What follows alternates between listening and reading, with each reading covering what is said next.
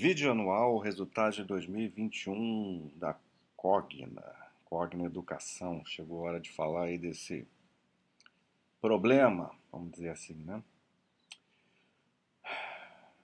Vamos lá. Cogna ficou conhecida aí nos últimos anos, aí voltando um pouco mais aí no médio prazo, como uma empresa setor de educação de crescimento agressivo, é, muitas aquisições, uma empresa que a gente viu crescendo aí, anapoizando fortemente, crescendo receita, EBITDA, lucro líquido, naquele auge lá do, do, do FIES, né? E ela continuou aquela pegada dela, né? Que elas, o, o que mais assim chamava atenção que era uma empresa de crescimento agressivo. Eles queriam comprar tudo, todo mundo, chegaram até a querer comprar a principal concorrente, né, a Cogna era a, a maior, o maior player né, de educação no, no, Brasil e quis comprar o segundo maior player, que na época era Estácio. Né. É, e aí o CAD não aprovou, né? Uma, uma alta concentração de, de, de mercado, né? Um monopólio praticamente. E as empresas, cada uma seguiu aí o seu rumo. E aí começou a tal da tempestade perfeita aí na pra Cogna. Primeira coisa foi o fim do FIES, o fim no sentido do ainda existe lá um, um FIES residual, né? Mas o fim é, de você se apoiar o seu crescimento através do FIES, que era uma receita bem previsível, sempre sempre crescendo ali. Então foram anos aí surfando essa onda. Então, quando acabou isso lá para 2015, 2015 para 2016, é, essas empresas tiveram que buscar um caminho para é, surgir algo que é, assumisse o lugar né, do FIES como um dos carros-chefes de crescimento dessas empresas. Até porque você não vai conseguir ficar comprando outras faculdades eternamente, né? Que era um outro caminho que a Cogna tinha adotado inicialmente. E já aviso logo que esse vídeo deve ficar bastante grande, né? Mas acho que é importante a gente dar uma dissecada melhor aí no, no universo Cogna. Né? É, mas voltando, né? as empresas tiveram que buscar esse caminho. E a gente viu aí, de certa forma, tem o um vídeo já aí do, de Dux, né? O comentário já foi feito. E Dux, de certa forma, encontrou, hoje ela já tem ali uma, um receitamento é, focado em produtos de alto valor agregado, né, especialmente medicina, a parte digital também, que eles souberam crescer muito bem, que meio que substituiu aquilo que o, o FIES fazia que não tem mais. Então a empresa foi, foi, foi tocando, foi se, foi, foi se arrumando, né? É, e aí depois disso ainda veio o problema da pandemia, que acabou com o presencial, que sempre foi a maior força dessas empresas, né? ensino presencial. Já tinha lá o início do, do da digitalização, do, do EAD, né? É, mas a pandemia não foi uma coisa programada, então ela veio no momento em que essas empresas estavam nesse processo de digitalização, né? Ou de hibridização da sua, do seu ensino. Então, é, foi a tempestade perfeita e a Cogna entrou pelo cano. Empresas que têm, trabalham com perspectiva de crescimento agressivo, elas têm um risco maior, né? Elas, elas fazem isso para, um, para ter um retorno maior, mas isso carrega um risco maior, a gente sabe.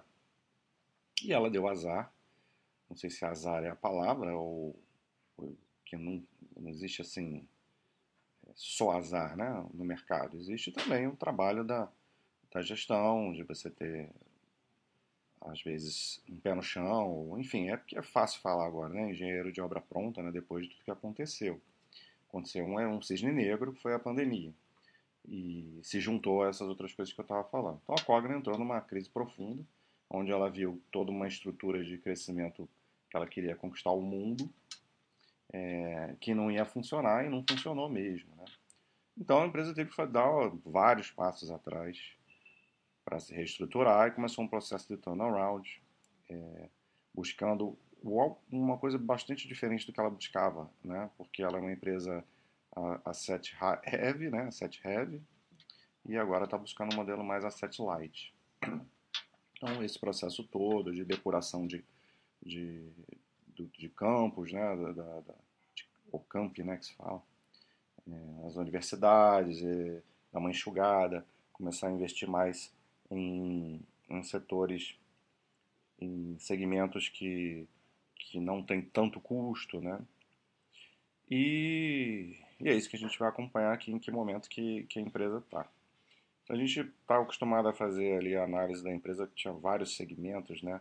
Croton, Vasta, Platos, é, Saber ou Somos, é, outros negócios, enfim, um monte de coisa. E agora a gente vai, você pega aí o release da empresa, ou a apresentação aqui mesmo, começa que eu, que eu vou mostrar, a gente vai ver que está muito mais simples, vamos dizer assim. Né? Ela basicamente apresenta resultados da Croton, que a gente vê aqui, a Vasta, e o consolidado, né? E tem ali uma parte que ela fala de outros negócios, né? Então, é, teve que engolir muita coisa aí errada, né?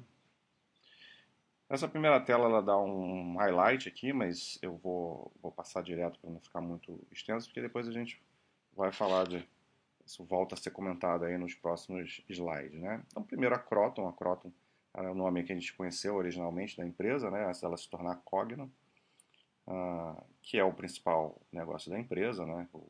coisa mais tradicional aí, que é um ensino de, das faculdades, né? especialmente de graduação, mas tem pós-graduação também, e que depois foi se digitalizando, né? com a parte de EAD, que é uma coisa que vem crescendo muito, e que se tornou muito mais importante e necessária pós-pandemia. Então, é, a gente vai ver que teve um crescimento da base de alunos de 5,2%, e isso vem basicamente pela, pelo ensino digital, né? E o ticket médio ficou estável, né? A empresa não está conseguindo, não foi possível é, aumentar ticket, né? a, é, a empresa de educação privada, né, também vai sofrer com questão é, de como está a economia, né, no país. Faculdades são coisas caras, são compromissos que você assume é, de um médio prazo, né? Então e depende muito aí de você estar numa crise econômica forte, é mais difícil para a empresa de educação crescer a base de alunos e, consequentemente, o resto dos, dos resultados. E o ticket médio também não dá para ficar aumentando, né? Por mais que a gente tenha, esteja vivendo um ambiente inflacionário alto, porque senão você está com problema de captação de alunos, especialmente no presencial, né? Então, como é que você vai aumentar? Ticket médio. Consegue aumentar só lá na medicina, né? Enfim. É, então você vê que o presencial ele continua tendo redução, né? Isso não é um, é um problema a ser resolvido pela empresa, tá? A gente esperava, se espera assim uma normalização aí da, da vida, né? O que o presencial retorne, mas ainda teve uma, uma redução, é, mas que eles alegam que isso tem a ver com uma mudança de mix, né? É, e vamos ver como é que isso vai ficar para frente. Enquanto o, o, EAD cresce, cresce ainda bastante, né, 15,1%, e isso conseguiu contrabalancear. É, eles falam agora em ensino híbrido, né, híbrido digital, e conseguiu contrabalancear a queda do presencial e a base de alunos acabou é, crescendo, o que é um fator positivo. Mas falta crescer no presencial. Isso deve vir aí em 2022, muito provavelmente, né? mas vamos ver. Então, continua investindo nos polos né, de ensino à distância, é, expansão de 63%, está aí com 2.517 unidades.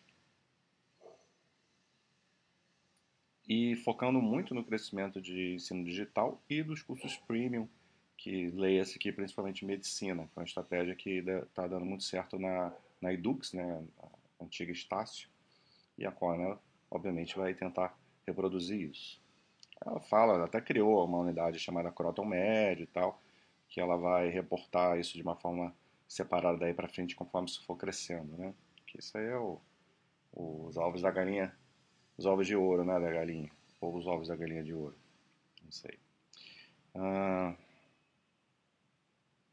então, isso aqui que é o fator mais importante, né, que a gente está esperando, que é o tal do turnaround, né? Então ela começou a enxugar o campus, é, os, campos, os campos, os gastos, né? E o processo de digitalização ele tende a, a gerar uma economia de despesas também. Né?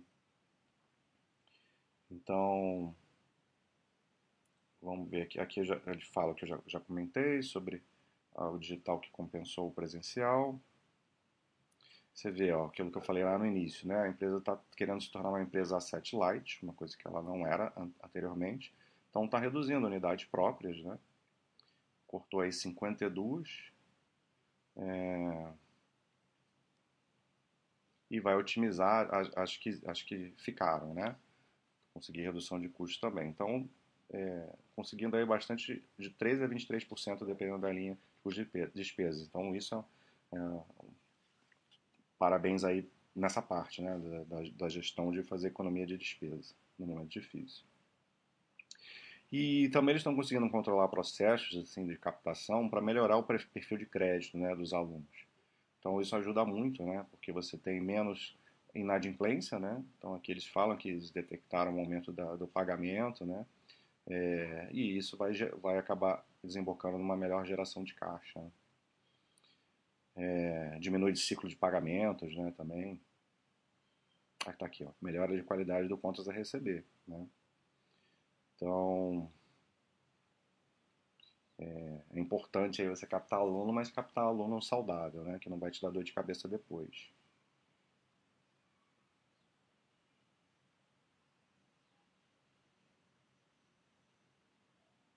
Então aqui a gente tem a, na Croton aqui a parte da base de alunos, para ficar mais claro, né? Que a gente viu 861 é, mil alunos, cresceu 5.2, mas isso veio tudo pelo, pelo, pelo digital, cresceu 15, e o presencial está ainda caindo muito forte. Aqui é o tri, do trimestre, né? É... Não tem problema, a gente dá para ter uma ideia do, do momento que a empresa está. E aqui o ticket médio que teve que ficar meio que no 0 a 0, né? Subiu um pouquinho no presencial, mas no IAD caiu um pouquinho também.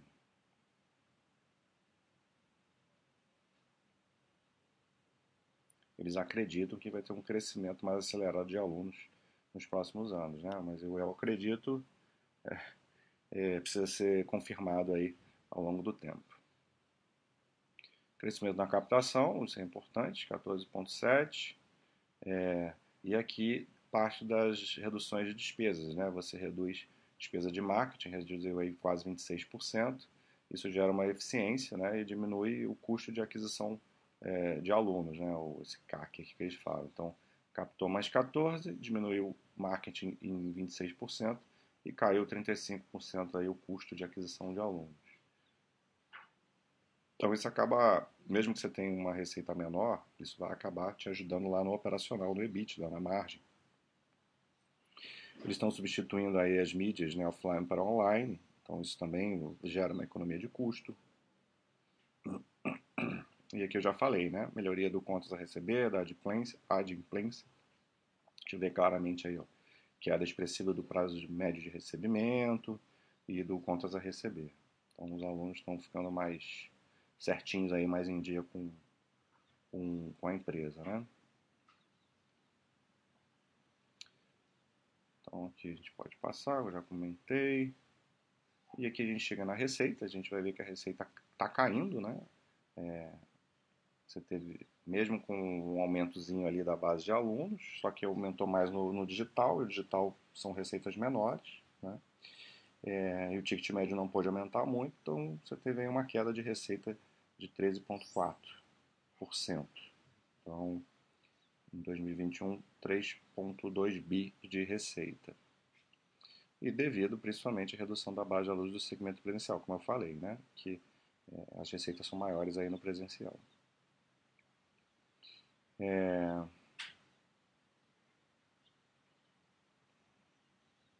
Então, isso aqui que é importante. É uma mudança do mix, né? É, para curso digital, gerou redução da receita, mas isso vai gerar uma melhora na frente, né? Com, com, na margem e na geração de caixa, no EBITDA, né? Porque por mais que você tenha uma receita menor, porque você tem mais peso do digital, os custos do digital são bem menores, né? Então isso acaba compensando. E a gente vê isso aqui, ó, no EBITDA. EBITDA recorrente, crescendo 787 milhões. Tudo bem que a margem de comparação aqui é muito fraca, mas mesmo assim não, é, não dá para desprezar um crescimento tão grande é, desse, né? 926 o EBITDA recorrente em 2021 e a margem voltou para um patamar aí bem mais estável, bem mais saudável de 28,7%, né? Estava praticamente aí uma margem ridícula, aí, quase tendo prejuízo operacional em 2020. Né? E isso foi, é, claro, é, resultado da reestruturação da operação, o modelo Asset Light, né? todas, todas essas medidas que a empresa fez para se enxugar, para se tornar uma empresa mais leve né? e não tão, tão, tão pesadona. É... Tiveram outras coisas que, que influenciaram, né? o provisionamento teve uma redução, como a gente falou lá, né, de um aluno mais saudável, você pode provisionar menos, é, também despesas corporativas, além do marketing que eu já tinha falado, tudo isso vai sendo otimizado. Né? Então, é, gera esse ganho aí na, na, no EBITDA e, no, e de margem também. Então, do ponto de vista operacional, a gente pode considerar que a empresa foi bem sucedida no turnaround, né? É, só que ainda é muito cedo, a gente precisa acompanhar com o tempo, a empresa ainda está com problema de, de rentabilidade, né? ainda dá prejuízo, é, prejuízo líquido, né? Depois a gente olha lá no quadro no final para ver quanto que está, mas já é um caminho, já, já é uma luz assim de uma possibilidade da empresa buscar voltar a ter crescimento como teve aí no, nos últimos 10 anos, vamos dizer assim, né? É, tirando obviamente falando nos últimos 10 anos de crescimento que a empresa teve, né? não, não corrido, porque a gente sabe que a empresa já está aí nessa, nesse sofrimento aí há um, há um mínimo dois anos, ou se dois ou três. A gente vê depois lá no quadro com um histórico maior, para ter uma luz melhor sobre isso. Então, o Croton, um processo de turnaround em andamento aí, ou até a gente pode dizer concluído, né? E a Vasta, a Vasta aí é uma outra parte da empresa que ficou aí do, das transformações que a empresa fez. Cada vez mais uma, uma, uma empresa de subscrição, né? Ela tem receitas de sub, subscrição e essas receitas têm aumentado. Aumentou é, aumento de receita líquida de. É que aqui a, as métricas são um pouco diferentes, porque o ciclo da Vasta é diferente. Ela não pega o ano todo, né? Certinho. Então, termina, no, por exemplo, o quarto TRI de 21, você está iniciando um novo ciclo, né? já preparando para o ano letivo que, que vem a seguir. Mas a gente vê a receita aqui é, de subscrição, né, que é o que a empresa está se tornando cada vez mais crescendo forte, 34%. Ainda é, são números é, relativamente discretos, mas está em tendência de, de, crescimento forte. Né? Aqui a subscrição é, e não subscrição. Né? Aqui eles estão separando. Ah, não, aqui que está é, separado. Aqui, essa primeira tela aqui é só subscrição. Aí ficou um pouco confuso isso, né? Eles separaram por sistema de ensino e o, e o par. Aqui a subscrição como um todo, crescendo 22%, agora ficou claro para mim e não subscrição, que é o parte do modelo que a empresa está meio que deixando de fazer, caindo aí, mas aí é natural, né? Importante consolidar o, o de subscrição aqui. E o total aí sim, crescendo aí 16%, como eu tinha falado lá no início, isso pegando só o trimestre, tá? E o EBITDA também crescendo no mesmo nível, né? 15,4%. Então já tem de trimestre, no trimestre aí 156 é, milhões de, de EBITDA com uma margem boa aí de 39%.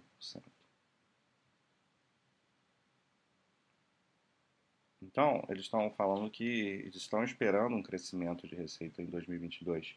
Eles conseguem ter uma certa previsibilidade né, disso, uh, já dando guidance aí para o primeiro TRI de 22 com um crescimento mais forte.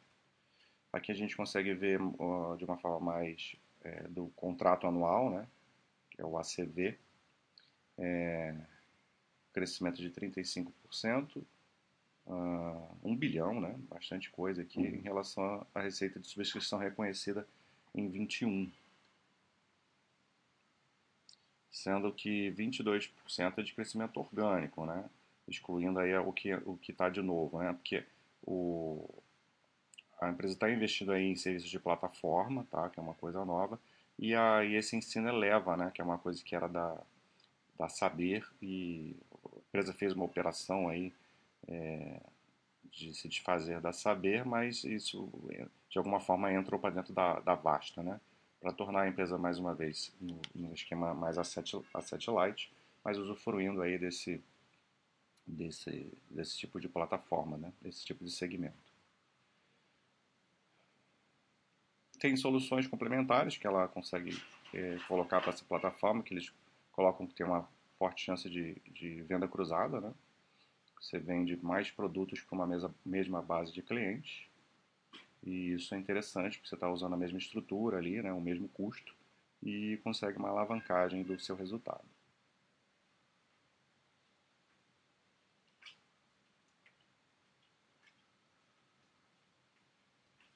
Então a gente vê a evolução aqui do, do ACV de 2022, né, contrato, o valor de contrato anual, é, a parte orgânica e a parte que veio da, da Eleva, que foi incorporada aí pela, pela Vasta.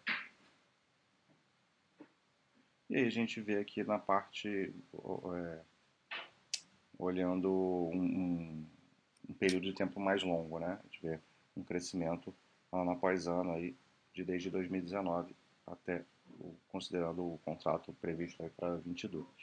Então, vindo muito bem aí a Vasta, né? Crescendo forte. Vasta não é um problema para a Cogna.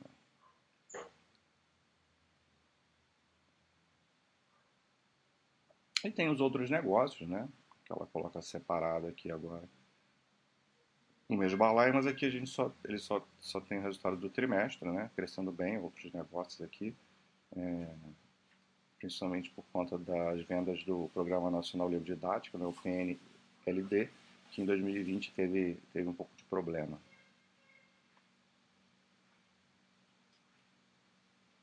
Então, basicamente, assim, o problema hoje da empresa ainda é da Croton e do é o presencial, o ensino presencial. O resto está indo muito bem. E, e, o que, que ela precisava fazer para melhorar o presencial, ela, ela fez, né?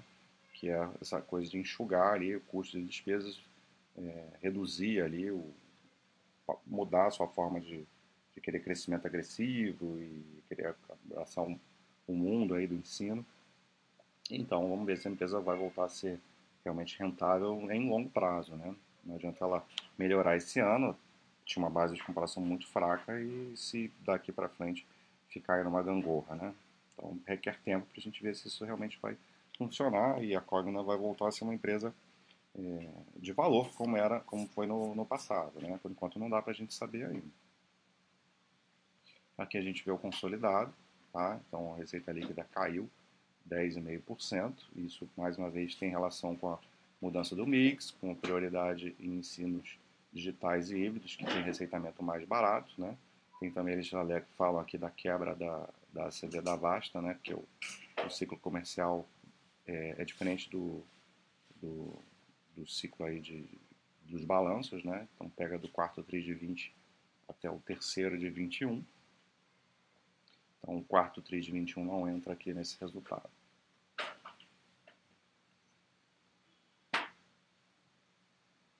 Em compensação, né, você teve uma queda de receita, mas por conta desse processo de transformação, já falei isso lá na Crota, é o que gerou esse bom aumento do EBITDA consolidado aqui. É, EBITDA recorrente de 1 bilhão e 300, crescendo aí quase 100%, né? E uma margem de 25,6%.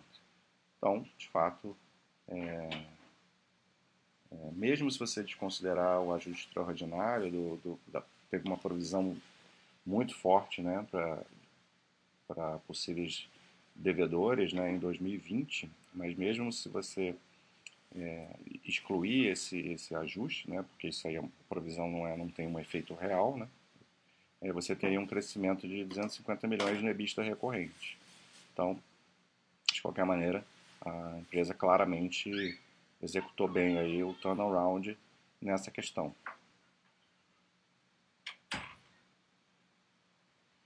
Então, ganho de margem, mesmo é, desconsiderando o, esse, esse ajuste aí do PCLD, teria 7, 7 pontos percentuais, né? bastante coisa. para recuperar mesmo. E o grande, maior de todos os destaques aqui da empresa é a geração de caixa. Né? A empresa, é, comentei lá no início, né? você tem esse, todos esses, esses, processos que ela, que ela equacionou, fez com que a empresa tivesse uma geração de caixa mais forte. Né? É, meio que dobrou, né? o, mais que dobrou a geração de caixa. Aqui eles reportam geração de caixa pós-capex é, de 494 milhões, né? então bem forte a geração de caixa da empresa no momento, mais um, um fator positivo.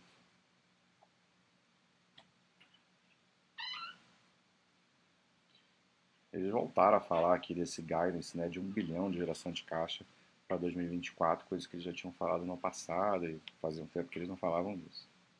E por fim, a estrutura de capital, a alavancagem da empresa, né, é, chegou a ter um momento lá em 2020 que foi preocupante, né, beirando sub, acima de 3 ali, que, é, que era o limite da empresa, mas isso já foi equacionado, né? Agora, por mais que a gente tenha tido terminado o ano aí com uma alavancagem um pouquinho maior, considerando os trimestres imediatamente anteriores, mas é, muito mais tranquilo do que foi lá no início da, da reestruturação. Né? Então está duas, duas vezes, 2,16 vezes a dívida líquida EBITDA, está bem tranquila aí com essa geração de caixa que a empresa está tendo.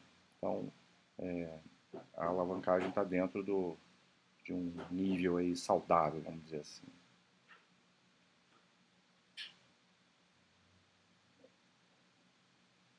E aqui tem um grande resumo né, do resultado, uma receita líquida que caiu 10%, penalizada pela graduação presencial, é isso agora que a empresa tem que correr atrás, que o resto tem crescido bem, né? A Vasta, a, a, parte digital híbrida da Croton, é, os novos negócios também. O EBITDA que teve destaque aí é, em tudo, né? mesmo com, com presencial com problemas, essa, o custo menor aqui dessa da Croton, como uma, uma forma geral, fez o EBITDA crescer bem, ganhar margem, né? a, a melhor adimplência, redução de provisão para devedores, o, o já falei ali, o turnaround, né? menor custo é, com despesa, redução de marketing, redução de custo com marketing, porque o marketing digital é mais barato de você fazer também, despesas corporativas e a geração de caixa bastante positiva aí também, é, com menor consumo de capital de giro, recebimento mais rápido, né, melhor disciplina de, de alocação de capital, redução de custos e tal, de aluguéis, né, já que a empresa está se satisfazendo de unidades próprias. E é isso. Então, perspectiva que a empresa vê aí é, é de continuidade de crescimento, né? voltando uma base de alunos no presencial, é, isso tende a, a conseguir resolver o problema da receita e, consequentemente, com essa redução de custos, a gente poderia esperar uma alavancagem operacional caso isso ocorra, né? Bastante foco aí na parte de medicina, na geração de caixa também. E e a Vasta que está indo muito bem, né? Então espera que continue, até porque receita de subscrição é mais fácil de manter uma previsibilidade. Eu acho que é isso, né? É, vamos só dar uma olhadinha aqui, tá? porque aqui a gente tem um dado de realidade, né? A gente vê o que a empresa era e porque a gente poder terminar esse vídeo aqui falando, ah, então tá tudo bem, né? Essa empresa melhorou pra caramba mas ainda está tá muito longe de ser o que a empresa foi um dia. Né? Você vê que em qualquer métrica aqui, né, de receita, é, você volta aqui para 2015, né, quando começou a ter o problema de fiéis, é, tinha receita maior. Né? É, o EBITDA, é, você voltaria aqui para 2013, né? Nem que esse EBITDA aqui é diferente do que a gente viu lá no, no release, né? Porque aí tem a questão ajustada e tal, mas não vale a pena entrar nesse mérito aqui, mas isso é só para ter uma ideia do quanto o patamar que a empresa já foi e o quanto ela está agora, né? Em 2020 foi, foi, foi bizarro o resultado, né? Que o, o EBITDA não é puro, né? Contado, assim, sem fazer os ajustes, né? Se a gente ajustar, não foi, não teve esse prejuízo aqui. Mas, assim, é um outro patamar de empresa agora, diferente do que era ali no passado mas volta para um, um, caminho aí, um viés de, de, recuperação, mas que precisa de uma, de uma reprodutibilidade para a gente ver se isso vai se confirmar, né? porque continua tendo aí prejuízo, mesmo fazendo os ajustes, a empresa continua tendo prejuízo líquido. Né? E já em outras épocas gerava um lucro de 2 bilhões. Né?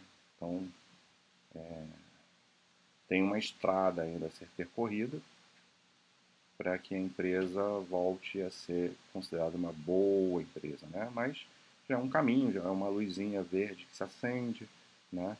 A geração de caixa melhorou muito, esse é o destaque que eu falei, mas do mesmo forma como eu falei lá do lucro do EBITDA, ela já gerou muito mais caixa, né? Já chegou a perto de 2 bilhões, mas agora acredito que vai gerar um bilhão ali até 2024, né?